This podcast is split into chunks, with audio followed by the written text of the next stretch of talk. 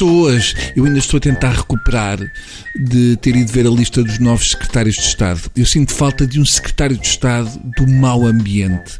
Tirou mestrado com Moura Santos e acampou com Aníbal Cavaco Silva na Guerra das Selvagens.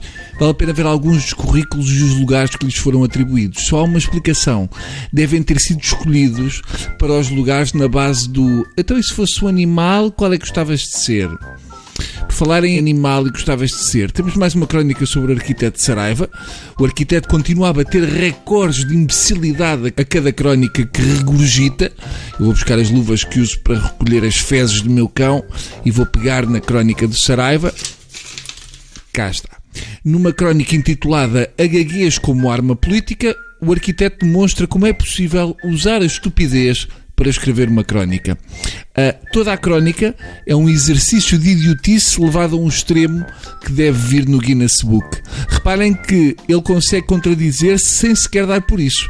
Diz ele que Rui Tavares, e cito, concorrera a várias eleições sem sucesso, o que nem é muito estranhar, pois é um mau comunicador. Fala para dentro, é pouco expressivo, tem um registro monocórdico.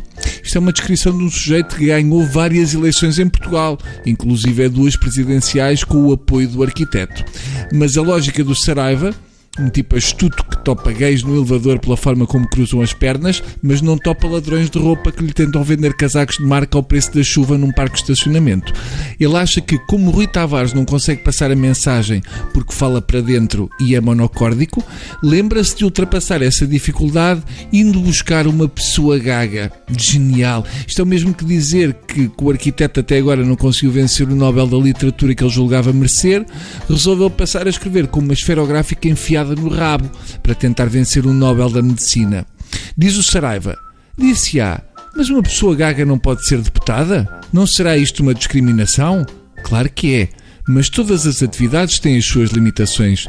Um cego não pode ser pintor, como um coxo não pode ser corredor. Por acaso até houve um que foi, mas não é exemplo para ninguém. Muito bom. Vamos lá ver uma coisa, senhor arquiteto. Há pessoas que pintam com os pés maravilhosamente. Já o arquiteto não consegue escrever uma crónica decente com as mãos. É tudo muito relativo. Não vale a pena contar-lhe que Beethoven era surdo.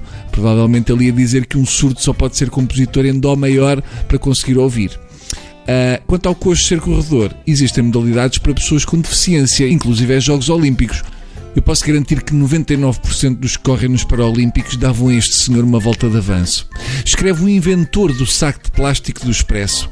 Ninguém se sente bem a não conseguir exprimir uma ideia, porque está constantemente a tropeçar nas palavras, ao ponto dos ouvintes começarem a sentir-se também eles próprios constrangidos, já não dando atenção ao que a pessoa diz, mas sim fazendo figas para que acabe a frase.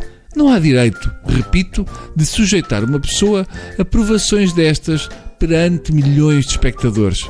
Exato. Isto aplica-se às crónicas do Saraiva, com a diferença que as provações são apenas dos poucos que ainda o leem.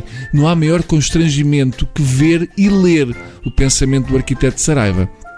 Diz ele que sabe bem disto porque tem um irmão gago. Pois, eu acredito provavelmente que o irmão tenha ficado gago com o susto que levou depois de ler um texto do Saraiva. Até amanhã.